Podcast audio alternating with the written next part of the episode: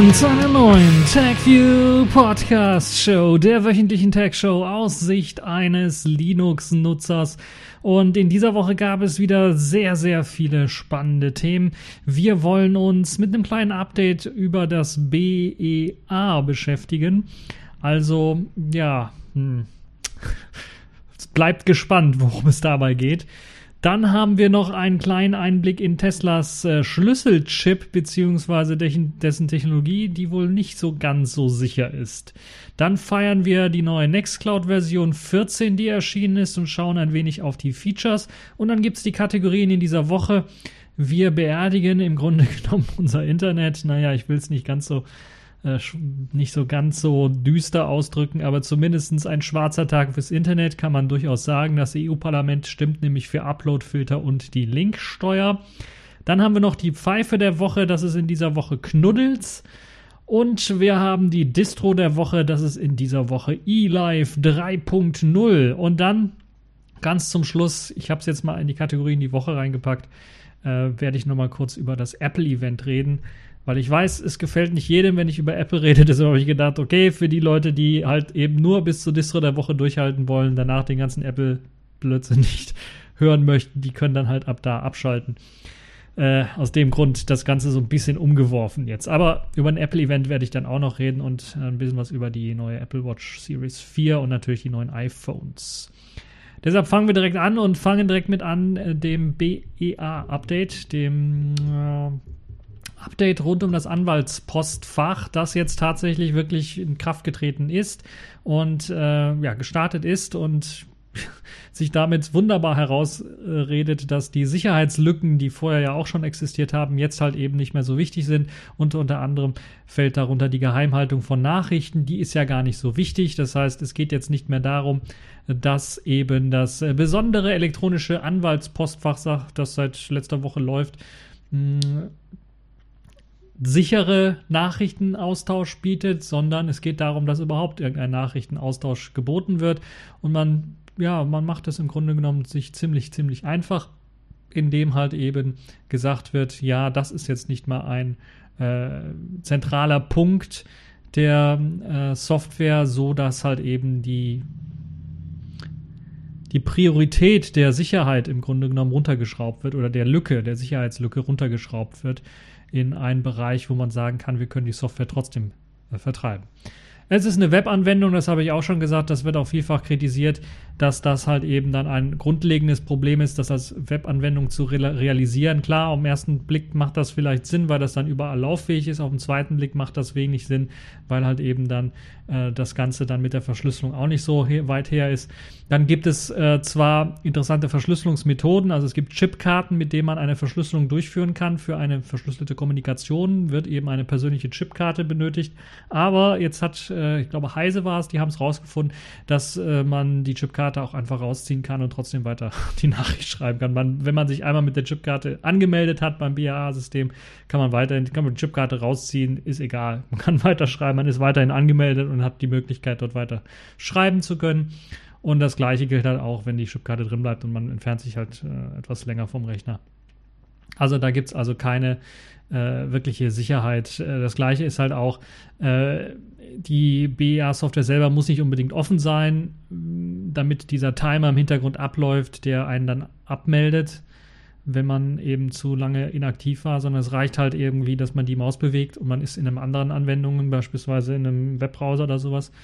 Ja, ist ja sowieso ein Webbrowser, aber man ist beispielsweise in einem Textverarbeitungsprogramm oder sowas drin und äh, ja, das wird halt eben auch, äh, es führt dazu, dass dieser, diese Sitzung nie abläuft.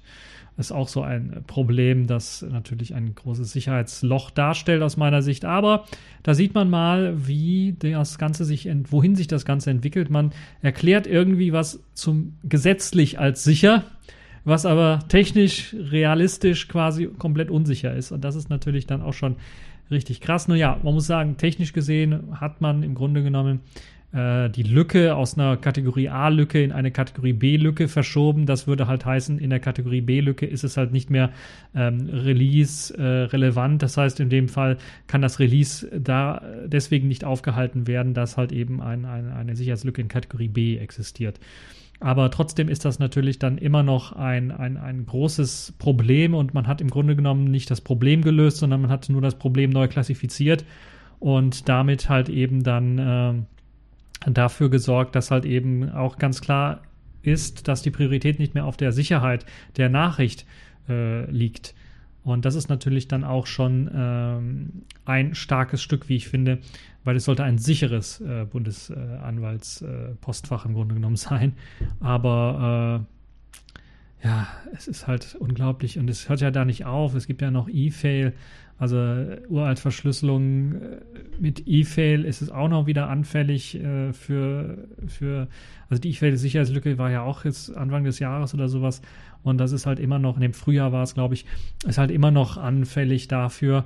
Und äh, also es ist unglaublich. Das Ganze ist halt eben auch noch dafür angreifbar. Und da haben sie auch noch nicht mal dafür nachgesorgt, dass das Ganze irgendwie sichergestellt wird.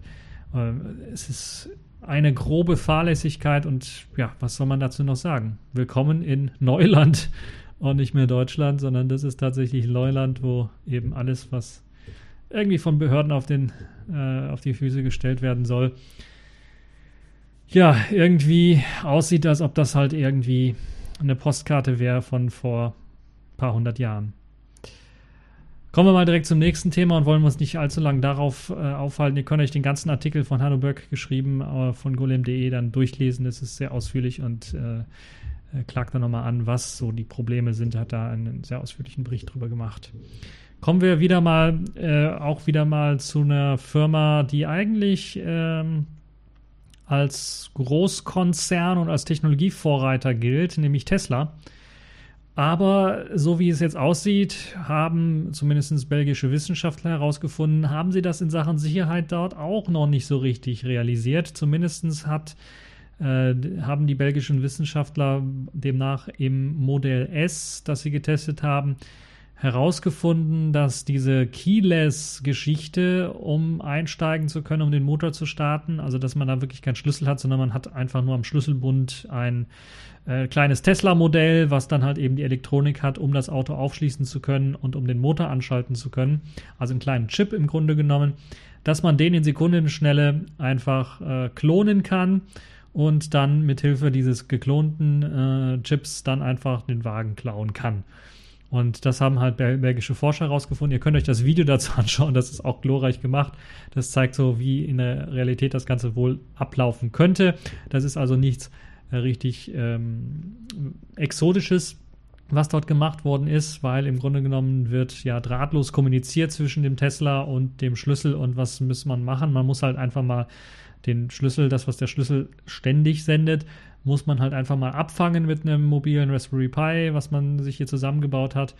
Äh, und äh, dann muss man das halt einfach nur noch diesen Schlüssel einfach nur in den Tesla senden oder man macht das zwei, dreimal, bis man halt rausgefunden hat, okay, ist halt hier sowieso nur 40 Bit verschlüsselt, da kann man dann schnell berechnen. Das geht sogar beim Raspberry Pi, dass er das relativ schnell berechnen kann, wenn er drei Schlüssel äh, eingescannt hat und dann kann er sich äh, den Algorithmus errechnen, wie die Schlüssel erstellt werden und dann hat er die Möglichkeit, einen neuen Schlüssel zu erzeugen, um äh, dann den Tesla aufschließen zu können und dann den Motor auch starten zu können. Das wird in dem Video eindrucksvoll gezeigt und ähm, ja, Wissenschaftler äh, der Katholischen Universität in Leuven in Belgien haben das im Sommer äh, im äh, vergangenen Jahr bereits schon herausgefunden, dass eben diese Schlüsselkommunikation oder Chip-Auto-Kommunikation nur 40 Bit verschlüsselt ist. Zwei Codes werden vom Chip versendet und die reichen auch aus, um daraus dann den Schlüssel zu errechnen. Und die haben halt dann für jedes Codebar jeden möglichen Schlüssel errechnet.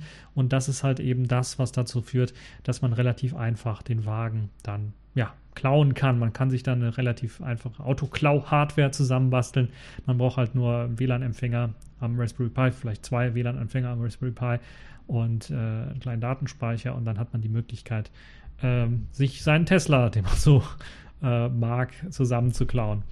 Äh, man braucht aber, wie gesagt, den Originalschlüssel und die äh, Keys, die dort gesendet werden. Man musste einmal also wirklich einen Tesla-Fahrer finden auch, der die Schlüssel irgendwo in der Hosentasche hat und also nicht in einem abgeschirmten Raum, wo sie dann nicht mehr senden können. Es gibt ja auch mittlerweile so Portemonnaies oder auch äh, Schlüsselanhänger, die mit Folie innen ausgestattet sind, äh, um Senden zu verhindern. Das geht dann meistens geht's um die äh, geht es um die ähm, Personal, äh, Personalausweiskarte beziehungsweise den, den, den Reisepass beispielsweise, die ja auch per NFC, glaube ich, ist es, kommunizieren können, um äh, die nicht auslesbar zu machen oder eben jetzt neuerdings auch äh, natürlich EC-Karten beziehungsweise wie heißen die Geldkarten, Maestro-Cards und, und äh, Kreditkarten und so weiter, die man, äh, mit denen man kontaktlos auch bezahlen kann. Deshalb wird, werden vermehrt auch solche Portemonnaies verkauft und auch äh, Schlüsselanhänger teilweise so verkauft mit dieser Ausstattung.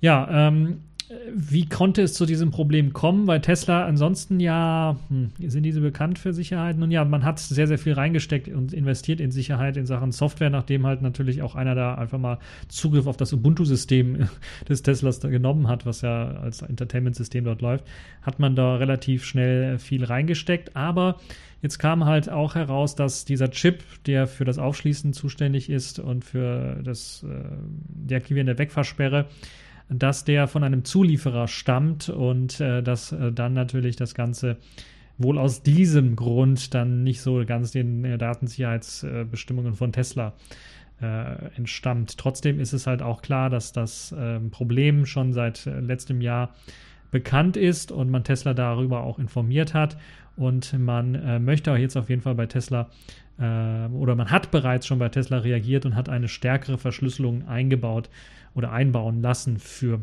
diese Systeme. Ähm, ob und wenn ihr so einen Tesla habt und ihr wollt das selber testen, fahrt vielleicht zu eurem Händler, fragt mal nach, wie das aussieht und vielleicht kriegt ihr einen Ersatzschlüssel, vielleicht muss da noch ein Software-Update durchgeführt werden und ihr habt dann auf jeden Fall, es ist also nichts ärgerlicher, als wenn ihr so ein teures Auto dann einfach am ähm, nächsten Tag nicht mehr auf der Straße habt oder es einfach geklaut worden ist. Deshalb das nur als äh, Randbemerkung allen zu empfehlen, die tatsächlich so einen Tesla schon fahren. Äh, das gilt vielleicht nicht nur für, den, äh, für das Modell S, sondern auch für andere Teslas, die eben auf so ein ähm, Keyless-Gedöns äh, setzen. So, kommen wir direkt zum nächsten Thema. In dieser Woche gab es auch ein neues großes Release, das ziemlich interessant war und beziehungsweise ist immer noch, nämlich Nextcloud 14 ist da, nächstgrößeres Release. Es gab ja schon die kleineren 13.0 irgendwas, 13.06 ist glaube ich ist die neueste Version, wenn ich mich recht entsinne. Ich habe die neue Version leider bei mir noch nicht drauf, weil sie im Stable Update Kanal bei mir noch nicht erschienen ist. Ich habe dann gelesen, okay, sie wird in in Schüben ausgeliefert. Das heißt, es wird nicht jeder direkt das Update auf Nextcloud 14 bekommen, angeboten bekommen, wenn er den Nextcloud 13 schon laufen hat, sondern äh, in den kommenden Wochen müsst ihr damit rechnen, immer mal nachprüfen, ob dann das Update da ist. Es wird wahrscheinlich gemacht, einmal um die Server ein bisschen zu entlasten, zum anderen eventuell auch, um natürlich dann mögliche Bugs auch vorab schon fixen zu können. Also wird es dann nur eine kleinere Gruppe schon mal das Update versucht und wenn was schief geht, dann haben wir eine 14.01er Version oder sowas. Aber es gibt sehr, sehr viele interessante Features in Nextcloud 14, weshalb es sich lohnt, sich das Ganze mal anzuschauen. Unter anderem gibt es jetzt eine Erweiterung für ein Videokonferenzsystem in, in der Talk-Anwendung. Äh, eine Videoverifikation ist möglich und eine erweiterte Zwei-Faktor-Authentifizierung ist möglich. Zudem gibt es auch noch die Möglichkeit, Anmerkungen zu Dateien in einer optimierteren Oberfläche dann äh, vorzunehmen. Also eine Reihe von Änderungen, erhöhte Sicherheit steht auf dem Programm. Also mit der Videoverifikation kann man dann mit dem Benutzer in Videokontakt treten, bevor man halt ihm ein Passwort aushändigt. Das soll halt gewährleisten, dass man tatsächlich dem Richtigen äh, das Passwort gibt. Und bei der Zwei-Faktor-Authentifizierung, die eingeführt worden ist, gibt es jetzt neue Gateway-Provider, die hinzugefügt worden sind. Das heißt, es gibt jetzt die Möglichkeit, diesen Zwei-Faktor-Key oder das, was halt als zweiter Faktor dann gesendet wird, im Grunde genommen an, äh, also per Technologie. Da gibt es die Möglichkeit, das auch mit den äh, Messenger-Apps Signal oder Telegram zu machen. Und äh, dann natürlich SMS, der klassische Weg äh, geht natürlich auch. Ähm, die kann man auch wieder verwenden, aber SMS ist nicht das sicherste und da ist, glaube ich, Signal und Telegram deutlich besser und eine schöne Sache, dass man das dort auch benutzen kann. Äh, außerdem wurde auch die Benutzbarkeit der Oberfläche stark erweitert, auch in der Hinsicht, dass das barrierefrei ähm, frei bleibt bzw. besser wird für Barrierefreiheit. Dazu zählt unter anderem ein neues dunkles Theme, ein sehr kontrastreiches Theme äh, und auch das äh, Talk. Programm, das Videokonferenzsystem von Nextcloud äh, wurde stark erweitert und passt sich dann dessen auch besser an.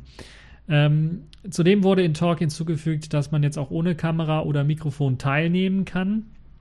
Als äh, ja, Zuhörer eventuell, als passiver Teilnehmer oder in dem Chat selber dann halt äh, äh chatten kann. Zudem gibt es jetzt auch die Möglichkeit, in mehreren Chats parallel gleichzeitig also drin zu sein. Das war vorher nicht möglich.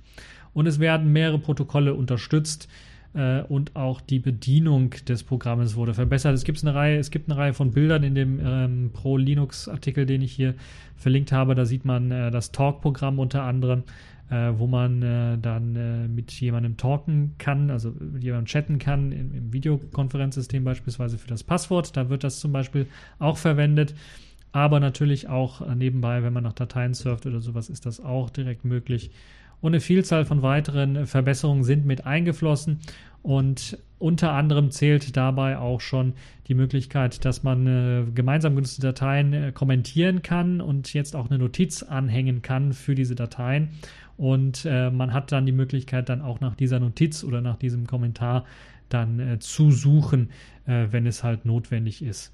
Versehentlich gelöschte Dateien haben jetzt die Möglichkeit, wiederhergestellt zu werden und es gibt eine Historie der gelöschten Dateien, die soll es dann noch einfacher machen, diese Dateien auch wiederfinden zu können. Äh, verbessert hat man auch die Föderation, also die Zusammenarbeit über getrennte Instanzen von Nextcloud hinweg. Und da gibt es jetzt die Möglichkeit, äh, dass man gemeinsam äh, Gruppen und Nutzer verwalten kann. Und in Zukunft soll es dann auch noch weitere Elemente äh, geben, darunter zum Beispiel auch, dass man Kalender, Kontakte und Talk verwalten kann über mehrere Nextcloud-Instanzen hinweg, was sicherlich ziemlich interessant sein kann. Ja, es äh, gibt eine Reihe von äh, weiteren Tools, die die Einhaltung der ähm, Datenschutzgrundverordnung vereinfachen sollen. Äh, dazu gibt es halt in äh, einer App einen separaten Audit, eine Audit-Log-Datei, die das Ganze dann einfacher machen soll. Und für Unternehmen gibt es dann zusätzliche Unterstützung in Sachen äh, OpenStack Object Store, Swift V3 mit API-Unterstützung für das Authentifizierungs- und Rechtesystem, Identity für das äh, Primärspeicher-Backend von Netscloud und außerdem gibt es noch eine Authentifikation Authentifikation an Samba-Servern mit Kerberos. Also eine ziemlich gute neue Nextcloud-Version. Auf jeden Fall mal reinschauen in diese Version. Falls sie zur Verfügung steht, werde ich da sicherlich auch updaten und mal schauen, äh, was es dort Spannendes Neues gibt. So, dann sind wir eigentlich schon für die Themen durch in dieser Woche und kommen jetzt zu den Kategorien in dieser Woche. Und ähm, ja, legen wir mal los. Accepted. Connecting. Complete. System activated. All systems operational.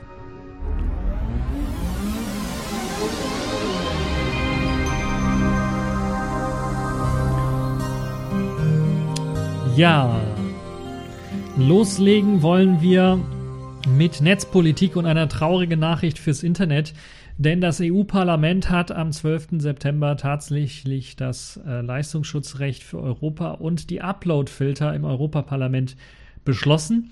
Das hat natürlich den äh, Verhandlungsführer Axel Voss, der sich dafür eingesetzt hat, stark gefreut.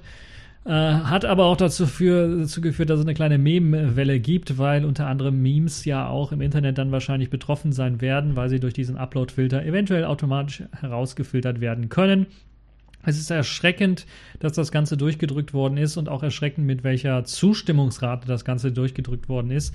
Der Artikel 11 und Artikel 13, soweit ich weiß, äh, also Uploadfilter und eben auch das Leistungsschutzrecht, also die Linksteuer, würde ich mal sagen, sind durchgedrückt worden und sorgen dann für Bauchschmerzen, unter anderem bei Wikipedia, weil es bei denen ja ur, üblich ist, dass man da erstmal Zitate benutzt und dass man natürlich dann auch unter den Wikipedia-Artikeln dann auch äh, mithilfe von Überschriften und Links dann zu den Zeitungsartikeln oder den Texten dann verlinkt. Das könnte dann zu Problemen führen, wenn dann halt eben jetzt diese Linksteuer eingeführt worden ist im, äh, zum Thema Leistungsschutzrecht, das hier in Deutschland ja gescheitert ist, aber jetzt eben bei äh, dieser Geschichte durch, durchweg zu Problemen führen könnte.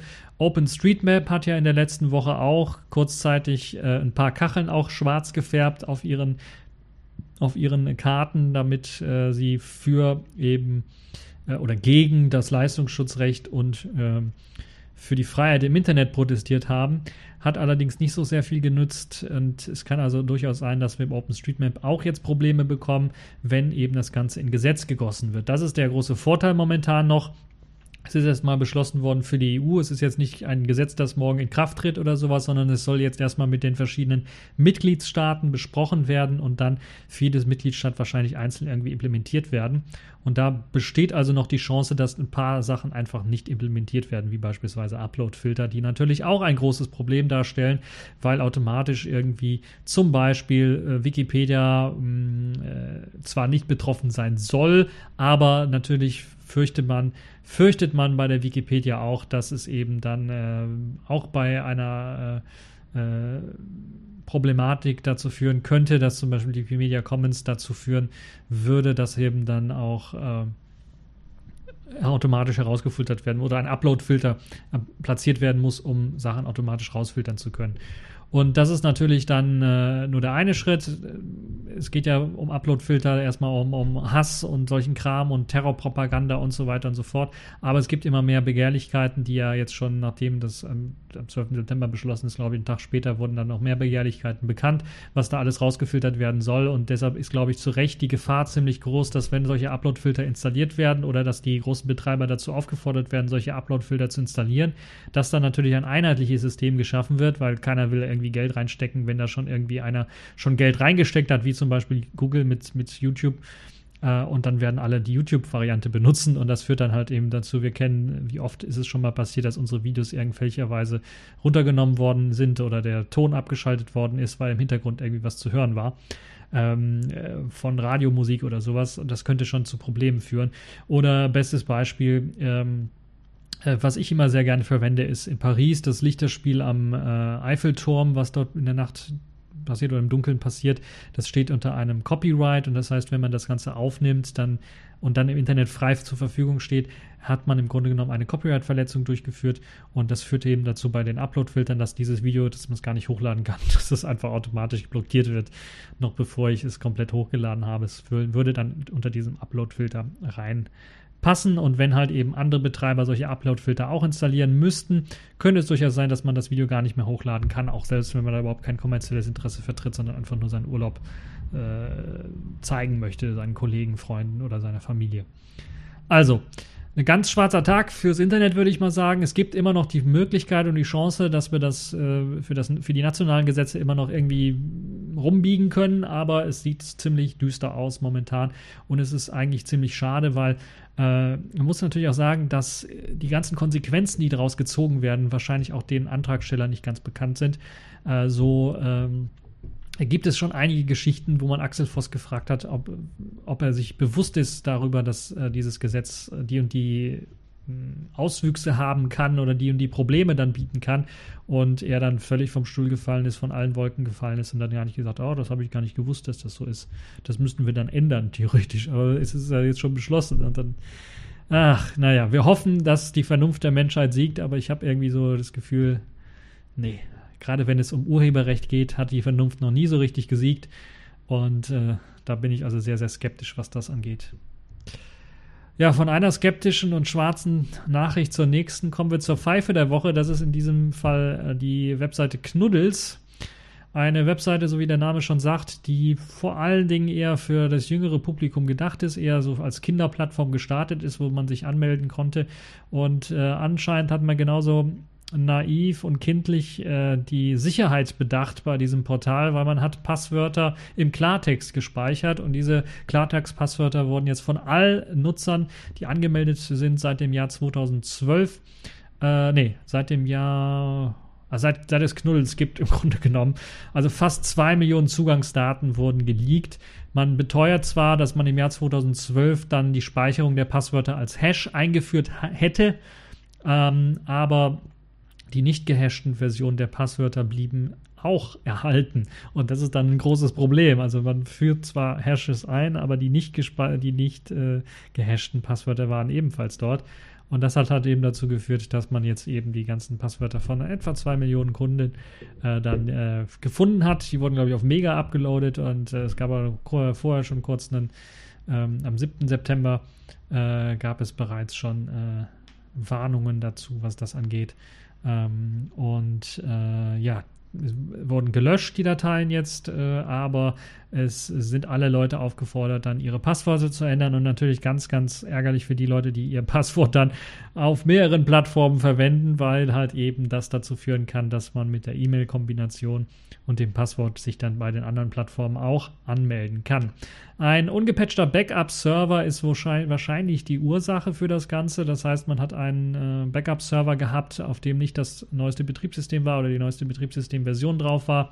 Und das hat dazu geführt, äh, dass dann äh, dort eingebrochen werden konnte. Und weil die ganzen im Klartext vorlagen, die Passwörter, war es relativ einfach, dann äh, zunächst einmal einen Datensatz von 8000 Nutzerdaten auf Pastebin zu veröffentlichen und später ist dann das Mega-Archiv aufgetaucht mit eben den äh, 1,9, 1,8 Millionen Datensätzen, ähm, also fast 2 Millionen Datensätze, die da auf knuddels.de zu finden sind. Und das ist natürlich schon eine ähm, schon sehr, sehr beharrliche Sache und ich würde mir wirklich äh, vorstellen, dass da wirklich mal einer auf die Idee kommt, die Firma zu verklagen, weil so kann man nicht mit äh, Kundendaten umgehen.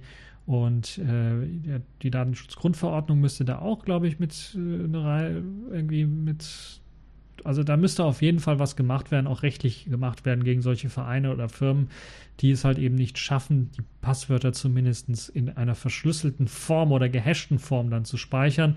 Ähm, äh, und das ist natürlich schon eine, eine ja, grobe Verletzung der ganzen äh, Geschichte. Auch wenn man jetzt sagt, man hat seit 2012 die Passwörter zwar gehasht abgespeichert, aber anscheinend hatte man ja die alte Datenbank mit den Passwörtern im Klartext immer noch daneben rumliegen, also hat das überhaupt nichts gebracht. Also schon eine ziemlich starke Enttäuschung. Deshalb zu Recht äh, Pfeife der Woche die äh, Webseite Knuddels. Ich würde also von den Betreibern, da würde ich meine Finger weglassen und würde auch alle anderen Plattformen, die die irgendwie so betreuen, äh, einen großen Bogen rummachen, wenn ich mal echt ehrlich äh, bin. So, machen wir mal weiter. Kommen wir zur Distro der Woche. Und da kommen wir zu einem Leckerbissen, würde ich mal fast schon sagen. eLife 3.0 ist erschienen und das hat ziemlich lange gedauert. Die letzte stabile Version ist, glaube ich, wie lange ist sie her? Ich weiß es gar nicht, aber schon ziemlich paar Jahre her. Ich glaube, äh, oh, äh, wann war es? 2007, 2008? Zehn Jahre? Zwölf Jahre? Ah, acht Jahre. Acht Jahre ist es her.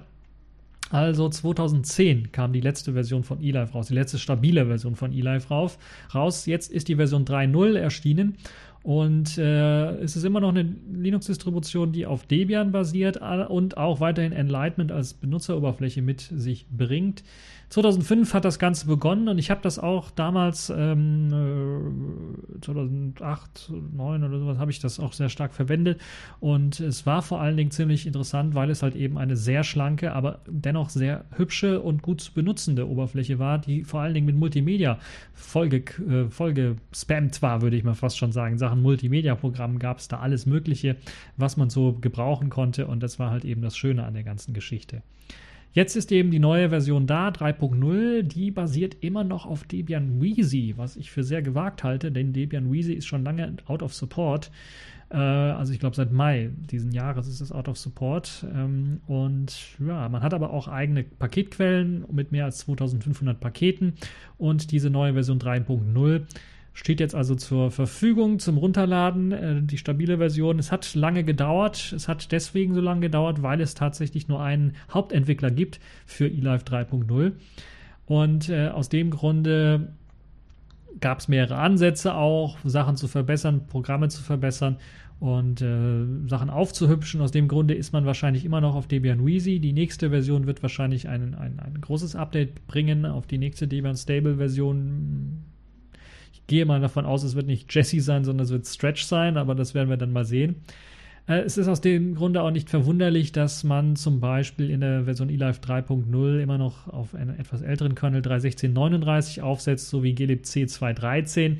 Äh, GTK Plus ist auch in der Version 3.4.2 nur enthalten, der X-Server in Version 1.12.4 und LibreOffice äh, in Version 4.3.3, Inkscape 0.48, GIMP 2.8.2 und noch viele, viele andere Versionen, die schon so ein bisschen, sagen wir mal, hm, angestaubt sind in Sachen. Äh, aber das soll das ja nicht irgendwie schlecht reden, weil der Desktop an sich wahrscheinlich ziemlich ordentlich aufgebaut ist. Das kennen wir von eVive mit sehr hübschen Animationen und trotzdem einer geringen äh, Bandbreitennutzung. Das Schöne an eLive 3.0, es gibt es immer noch als 32-Bit-Version, nur als 32-Bit-Version, so wie ich das gesehen habe, also noch keine 64-Bit-Version, die gibt es nur in der Beta.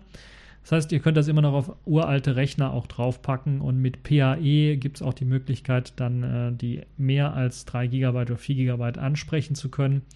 Und äh, das also auch eine schöne Geschichte für die Leute, die tatsächlich noch die älteren Rechner ihr eigen nennen. Ihr könnt das Ganze runterladen von der Webseite, werdet dann aber darum gebeten, eine Spende zu hinterlassen. Das heißt, es gibt da tatsächlich die Möglichkeit, äh, nicht die äh, Version irgendwie direkt runterzuladen, ähm, wobei, ich sehe gerade, doch, es gibt jetzt mittlerweile die Version direkt zum Runterladen per Torrent-Datei. Das gab es vorher nicht. Also es gibt jetzt auch die Möglichkeit, per Torrent das Ganze runterzuladen. Und äh, vorher gab es nur die Möglichkeit, sich in eine Warteliste äh, eintragen zu lassen. Da musste man seine E-Mail-Adresse eingeben und hatte dann innerhalb von 24, musste 24 Stunden warten. Dann hätte man einen Download-Link bekommen und hätte dann runterladen können.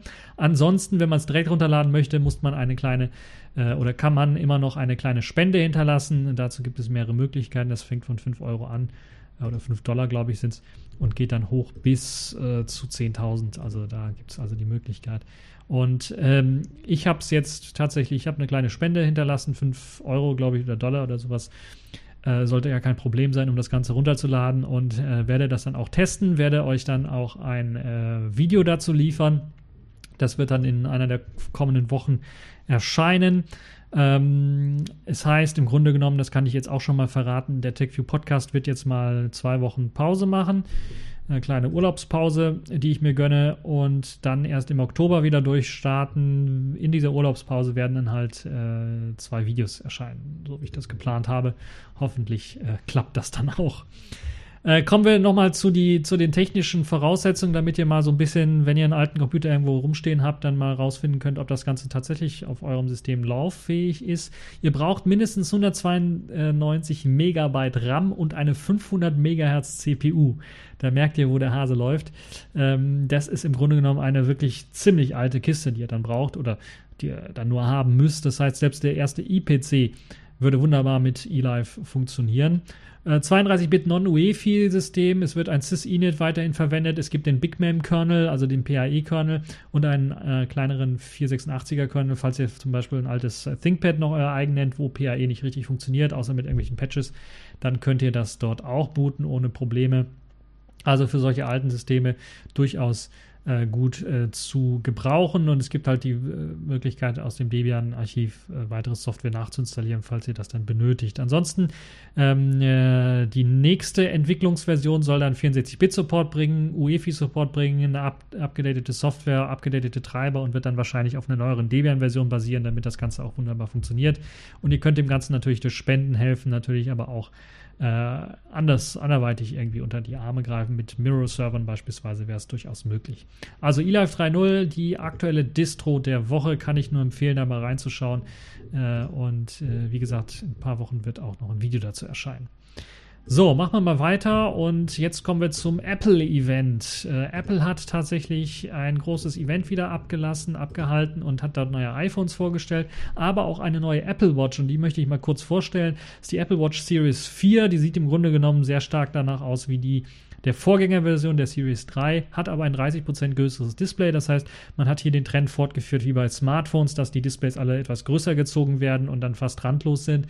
Das ist jetzt hier auch der Fall. Es gibt eine neue 64-Bit Dual-Core Prozessorarchitektur, die mit einem besseren Gyroskop und Accelerator-Modul ausgestattet sein soll. Das soll unter anderem dafür helfen, wenn äh, ältere Leute oder auch jüngere Leute, wenn, äh, wenn sie stürzen beispielsweise, da soll es jetzt eine Sturzerkennung geben und die soll sogar auch äh, die Möglichkeit haben, einen SOS-Notruf äh, abzusenden, wenn ein Sturz erkannt worden ist und dann äh, der Gestürzte oder vermeintlich Gestürzte nicht mehr reagiert auf äh, die Vibration der Uhr, die dann irgendwie da fragt, ob man Hilfe braucht. Dann soll sogar ein automatischer Notruf abgesetzt werden. Also man setzt sehr stark Wert auf die Geschichte und auch auf die Health-Geschichte, also auf Gesundheit wird auch sehr stark Wert gelegt. Mit den neuen äh, Sensoren soll das noch möglich, besser möglich sein, Gesundheitsfeatures äh, dort zu unterstützen. Aber es gibt jetzt zum Beispiel auch eine konstante Puls- und Rhythmusmessung des Herzens, äh, die dann auch Benachrichtigungen schicken kann, falls irgendwelche Probleme auftauchen sollten, falls der Puls zu niedrig ist oder es Unregelmäßigkeiten im Herzschlag gibt. Äh, dazu gibt es jetzt auch tatsächlich in der Uhr die Möglichkeit, ein Elektrokardiodiagramm, also EKG, durchzuführen und es soll aufgezeichnet werden können. Das funktioniert natürlich anders als die Pulsmessung, äh, die ja per Lichtsignale, also optisch funktioniert, mit einem elektronischen Sensor. Man kombiniert den elektronischen mit dem optischen Sensor. Der elektronische funktioniert so, dass man seinen Finger auf die Krone zur Datenaufzeichnung drücken muss und dann wird dann halt werden kleine elektronische Impulse gesendet und damit soll halt eben auch ein EKG aufgezeichnet werden können. Das klingt nach dem kleinsten EKG-Gerät der Welt ein bisschen nach Science Fiction und man muss erstmal schauen, inwiefern das Ganze dann auch seriös ist und inwiefern das auch genaue Daten liefern kann.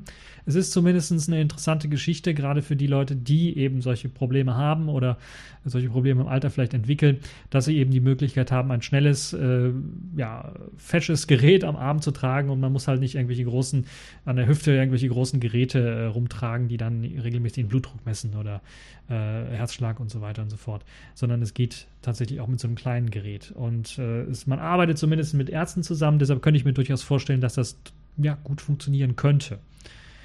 Das ist also die erste große Neuerung, die neue Apple Watch Series 4. Die hat natürlich ein paar weitere Verbesserungen durch den Dual-Core-Prozessor. Hier werden die Apps ein bisschen was schneller. Man kann mehr Apps äh, auch äh, parallel laufen lassen. Die Akkulaufzeit soll, wird wahrscheinlich gleich sein wie bei der alten Uhr. Da wird sich also nicht großartig was geändert haben. Kommen wir zu den neuen iPhones, äh, die, wie schon in Gerüchten bekannt gegeben, neuen iPhone 10s-Versionen äh, oder 10 ja, S-Versionen kann man so sagen. Also es gibt drei neue iPhone 10s und eine iPhone-Version heißt iPhone 10s. Das ist das Spitzenklassenmodell. Das kommt mit einem 5,8 Zoll OLED-Display daher und einer Auflösung von 2436 mal 1000 irgendwas. Äh, lasst mich nicht lügen. 2000, lasst mich mal suchen, 2000, steht hier gar nicht im Artikel drin, äh, mal 1000 irgendwas. Auf jeden Fall weniger als 1440 Pixel in der Breite. Äh, es soll 120 Hertz unterstützen, also die Eingabe von 120 Hertz soll unterstützt werden und HDR-Support geben mit Hilfe von Dolby Vision und auch HDR10. Das soll vom Display unterstützt werden. Zudem soll es noch eine iPhone 10s Max-Version geben, also eine größere Version, die mit einem 6,5 Zoll Display daherkommt. Das soll allerdings dann gestreckt sein, wie man es kennt, und soll etwa so groß sein vom Gehäuse her wie das 5,5 iPhone 8 Plus, glaube ich, hieß es ja. Äh, etwa in dieser Größe soll es sein, vielleicht ein bisschen was größer. Und äh, das 5,8 Zoll Display soll so ein bisschen dazwischen sein, zwischen dem alten kleinen iPhone-Modell und dem, neu, äh, dem iPhone, dem alten äh, größeren iPhone 8 Plus. So, es gibt für bessere Stereo-Speaker, also die Stereo-Sound liefern sollen, links und rechts, beziehungsweise oben und unten. Äh, die Notch-Sensoren wurden äh, aufgewertet mit einem, einem, neuronalen Netzwerk, sollen sie noch schneller funktionieren. Es gibt da einen äh, neueren und besseren äh, A12 Bionic-Prozessor der dann dafür sorgen soll, dass es ein besseres und schnelleres Face Unlock geben soll. Dieser A12 Bionic Prozessor ist der erste 7 Nanometer Chip, den man in einem Smartphone finden wird. Äh, klar, 7 Nanometer sind auch für das äh, Mate 20 angekündigt von Huawei. Werden mal sehen, äh, welcher dieser Chips dann schneller sein wird. Aber hier gibt es noch weitere interessante Geschichten in der Architektur, die Apple erstmals so ein bisschen, ja, etwas ja, länger angekündigt hat. Erstmal ist es eine 6-Kern-CPU. Es gibt zwei große Kerne und vier kleine Kerne zum, Kerne zum Energiesparen. Und es gibt vier GPU-Kerne und es gibt einen dedizierten neuralen Prozessor, der soll irgendwie acht Kerne beherbergen. Ich weiß nicht. Aber auf jeden Fall soll dieser neue A12-Prozessor dann auch die Möglichkeit haben, äh, 512 GB Speicher ansprechen zu können. Das heißt, es gibt auch eine Variante mit 5 oder es wird eine Variante mit 512 GB Speicherplatz des iPhones geben. Und das macht halt eben auch der neue Prozessor möglich. Das heißt, man hat tatsächlich in den älteren Prozessoren nicht die Möglichkeit gehabt, was schon ein bisschen fraglich ist. Nun ja, Äh, Apps sollen dank des neuen Prozessors 30%, bis zu 30% schneller laufen können. AR-Kit soll vor allen Dingen davon profitieren, schneller und besser und präziser funktionieren. Des Weiteren, die Kamera ist ja auch immer so eine wichtige Sache. Da hat sich im Grunde genommen nichts geändert von der Megapixelzahl. Man hat weiterhin die 12 Megapixel Dualkamera, zweimal 12 Megapixel mit OAIS, also optischer Bildstabilisierung, OIS und 1,4 mm, was sind das Mikrometer Pixelgröße. Äh, soll also auch im Lowlight weiterhin gut funktionieren. Und es geht weiterhin eine 7 Megapixel Frontkamera. Der ISP, der Image Signal Processor und der neuronale Prozessor sollen nun besser zusammenarbeiten, um dann noch bessere Fotos schießen zu können. Das heißt, es wird zum Beispiel ein 4-Frame-Buffer bei Bewegungserkennung ähm, eingeführt und es werden weitere Berechnungen dann durch den äh, äh, durch den neuronalen Prozessor mit eingeführt, was Belichtungszeiten und so weiter angeht. Und das Ganze nennt sich dann Smart HDR und das soll halt noch bessere, schönere Bilder schießen. Ist im Grunde genommen das, was alle anderen Android-Hersteller als äh, AI-Geschichte bezeichnen in ihren äh, Kameras und ihrer Software. Das ist jetzt hier bei Apple auch der Fall. Die rüsten also da nach, was das angeht. Es gibt einen besseren Porträtmodus, der soll jetzt noch besseres Hintergrundunschärfe-Gedöns, äh, also Bokeh, erzeugen und man kann jetzt sogar äh, wie auch von Android-Smartphones bekannt, jetzt auch diesen Bokeh-Effekt, das heißt die, die F-Nummer, also die Blendenzahl im Nachhinein im Bild dann noch bearbeiten und dadurch, dass äh, die, die Hintergrundunschärfe dann einstellen, wie man sie haben möchte. Zudem sollen jetzt alle vier Mikrofone zur besseren Aufnahme von Audios bei Videodateien dienen und es gibt eine leicht verbesserte, also ich glaube eine halbe Stunde länger soll der Akku halten als bei den Vorgängermodellen. Ansonsten wird halt eben im Grunde genommen fast der gleiche Akku eingesetzt, außer beim Max-Modell. Dort soll der größte Akku verbaut sein, äh, der jemals in einem iPhone verbaut worden ist. Zudem hat Apple jetzt interessanterweise auch noch Dual SIM entdeckt. Also es ist schon interessant, dass sie jetzt angekündigt haben, es gibt da so eine Technologie, die hat vorher nie ein Mensch eingesetzt, die werden wir fördern und das erste Mal richtig vernünftig äh, einsetzen, Dual SIM. Und dann gab es eine kleine Erklärung, was Dual SIM ist. Ach, herrlich. Äh, nun, auf jeden Fall setzt man hier standardmäßig auf die eSIM, die elektronische SIM. Es ist ja zum Beispiel in meinem äh, Gemini PDA mit LTE ist auch eine eSIM mit eingebaut. Das heißt, da ist tatsächlich eine SIM-Karte quasi schon eingesetzt und der Provider, je nachdem, es gibt einige Carrier, die das unterstützen, haben dann die Möglichkeit, dann per Software da auf die eSIM was draufzuspielen und dann hat man halt eben diesen Carrier, muss also eine physikalische SIM nicht einsetzen. Das ist für so fast den weltweiten Markt gedacht, aber für China gibt es eine Ausnahme. Dort wird es tatsächlich zwei SIM-Kartenschächte in dem iPhone, in den iPhones geben. Wahrscheinlich nicht nur in einem, sondern in äh, mehreren iPhones dann geben. Ja, das ist aber noch nicht alles. Äh, sondern es äh, gibt äh, dann auch noch ein billigeres Modell in Anführungszeichen, würde ich mal sagen, das dann ein ähm, bisschen was farbenfroh daherkommt und so ein bisschen an das äh, iPhone C erinnert, 5C erinnert hat, weil es halt in mehreren Farben daherkommt, äh, immer noch bestehend aus Aluminium. Man hat vorderseitig und rückseitig ein Glas verbaut, also wahrscheinlich nicht so ein starkes, hartes Glas wie bei den, äh, bei den iPhone 10s Modellen, aber immerhin es gibt nur eine Kamera auf der Rückseite. Das ist die gleiche Kamera wie beim iPhone 10s, zumindest die Weitwinkelkamera. Ähm, also das sollte ich vielleicht dazu sagen, das iPhone 10s hat immer noch eine Weitwinkel- und eine Telekamera und man hat bei der, bei der iPhone 10R-Version halt eben nur die weitwinklige Kamera mit äh, verbaut. Das heißt, es gibt auch optische Bildstabilisierung und äh, die, gleichen Mikrometer, äh, Mikrometer sind es glaube ich, oder Nanometer. Pixelgröße, also gleiche Pixelgröße. Wird also das gleiche Rauschverhalten haben. Es wird auch die Möglichkeit haben, äh, Porträts äh, aufnehmen zu können. Das heißt, der Porträtmodus funktioniert auch mit nur einer Kamera, wird also Software berechnet.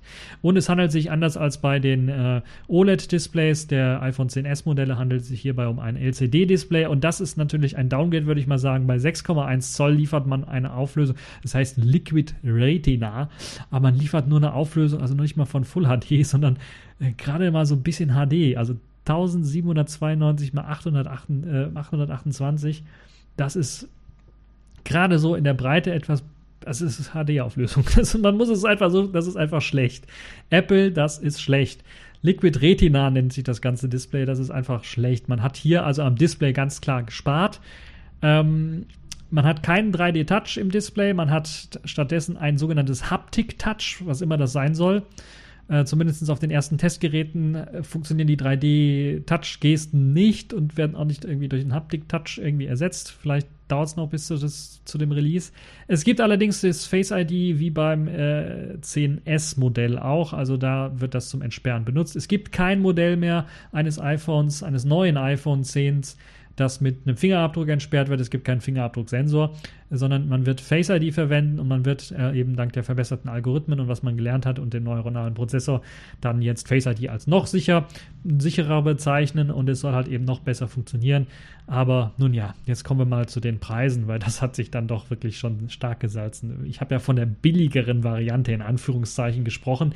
Das iPhone 10R fängt ab 750 Dollar, beziehungsweise wir können die Preise direkt umrechnen, wahrscheinlich 750 Euro an. Das ist schon ein Spitzenklassengerät, das ist schon, ist es noch verdammt teurer als die 650 Euro, die das BlackBerry Key 2 haben wollte. Und das war schon nicht gerechtfertigt, aber das iPhone 10R mit keiner Dualkamera, mit nur einer Notch und einem großen Display für 750 Euro anbieten zu wollen, in der kleinsten Variante, ab da geht's los. Ich glaube, es sind 32 Gigabyte äh, geht es dann los. Und dann geht es natürlich weiter, je nachdem, ich glaube 64 und 128 ist so die Grenze. Äh, und das iPhone 10s fängt dann an ab 999 Euro, also 1000 Euro bzw. 1000 Dollar wird es dann kosten. Das ist auch schon wieder ziemlich happig und nochmal 100 Euro oder Dollar mehr für das iPhone 10s Max. Ja, das sind wieder Mondpreise von Apple. Also da will sich Apple wieder als Luxusmarke etablieren und technisch gesehen ist da nichts drin, was das gerechtfertigen würde. Das muss man ganz klar sagen. Selbst dieser neue A12 Bionic Prozessor mit 7 Nanometer. Klar, okay, da würde ich sagen 57 Euro. Gut, und der steckt ja auch im iPhone 10R drin, das muss man durchaus sagen. Also man hat jetzt nicht das Vorjahresmodell reingepackt, sondern man hat auch diesen schnellen Prozessor da reingesteckt. 57 Euro, ja, aber das wäre so die Maximalgrenze. Und Darüber würde ich also, wenn da keine Swarovski-Kristalle irgendwie versetzt sind, reingesetzt sind, würde ich da keinen Preis mehr für bezahlen. Das ist also sehr, sehr teuer geworden, schweineteuer und ich glaube 1600 irgendwas kostet die Spitzenklassenausrüstung. Ähm, 1650 Euro kostet die Spitzenklassenausrüstung des iPhone 10s Max 6,5 Zoll OLED mit eben 512 Gigabyte Speicher. Und das ist auch schon wirklich verdammt schweine teuer und lohnt sich aus meiner Sicht überhaupt nicht. Ihr müsst es selber wissen, falls ihr Apple-Fans seid, äh, wie das Ganze aussieht. Aber äh, ich habe irgendwie das Gefühl, Apple hat hier so einen kleinen Reinfall gestartet, wenn man so auch überlegen, äh, das iPhone SE und die zweite Generation des iPhone SE, worauf einige vielleicht gewartet haben, kommt nicht. iPhone SE ist jetzt sogar komplett eingestellt worden. Das heißt, es wird keinen Nachfolger davon geben und man kann sie aktuell, glaube ich, im Store gar nicht mehr kaufen. Und das ist natürlich auch schon eine krasse Geschichte. Das heißt, die Leute, die da immer noch ein kleines kompaktes Gerät haben wollen, kriegen es nicht. Äh, man könnte sich jetzt streiten, ob das iPhone 10s nicht kompakt auch ist mit seinen 5,8 Zoll, die etwa äh, in einem so etwa 5,2 Zoll altem 16 zu 9 Format dann entsprechen. Ähm, muss jeder selber entscheiden. Es ist auf jeden Fall so, dass ich das Ganze als einen Reinfall irgendwie halte. Und was natürlich an auch ärgerlich ist und was so ein bisschen, was mich interessiert, ist natürlich, es gibt immer noch keinen Fingerabdruckscanner unterm Display, was Sinn machen würde. Äh, und diese, dieses Face Unlock, das war immer was, wo Leute gemeckert haben und ich glaube nicht, dass das jetzt deutlich besser geworden ist, was das angeht. Und was mich so ein bisschen gewundert hat, Apple hatte doch mal so eine Ladematte angekündigt, wo man dann die verschiedenen iPhones und den ganzen anderen Kram laden kann. Ich habe das Gefühl, dass es Vaporware, weil es sollte irgendwann mal rauskommen, ist nie rausgekommen und es ist, glaube ich, jetzt sogar auch von der Webseite irgendwie verschwunden. Das heißt, Apple hat also klammheimlich auch mal ein paar andere Projekte, die ja schiefgelaufen sind und ich habe irgendwie das Gefühl, ja, da läuft nicht alles so rund im Hause Apple. Gerade wenn man uns überlegen, okay, sie die neuen iPhone 10 Modelle werden jetzt verdammt teuer verkauft. Was ist mit günstigeren iPhones? Ja, die verkaufen dann halt die Letztjahresmodelle dann etwas günstiger, jeweils um 100 oder 200 Dollar oder Euros weniger. Und äh, es fängt aber dann immer noch bei 500 irgendwas an und das ist dann halt das Spitzenklassenmodell von vor zwei Jahren. Ob das jeder kaufen möchte, ich weiß es nicht. Nun ja, muss jeder selber entscheiden. Jetzt sind wir quasi durch mit dieser TechView Podcast Show. Wie gesagt, das ist die letzte TechView Podcast Show vor meinem Urlaub. Das heißt, die nächste große TechView Podcast Show wird dann im Oktober wieder hoffentlich stattfinden. Und ansonsten werdet ihr mit ein paar Videos äh, auf YouTube, dann müsst ihr vorbeischauen, weil ich glaube, am Blog kriege ich sie nicht hochgeladen. Äh, werde ich wahrscheinlich anderes zu tun haben, als den Blog da irgendwie vorzubereiten für. Also auf YouTube werdet ihr dann fündig sein, falls ihr da noch mehr von mir erfahren möchtet. Das war's für diese TechView Podcast Show. Ich hoffe, es hat euch gefallen. Falls ihr Fragen, Anregungen, Kommentare habt, alles im Kommentarbereich posten. Äh, und äh, ansonsten habt noch eine schöne Zeit und bis zur nächsten Show.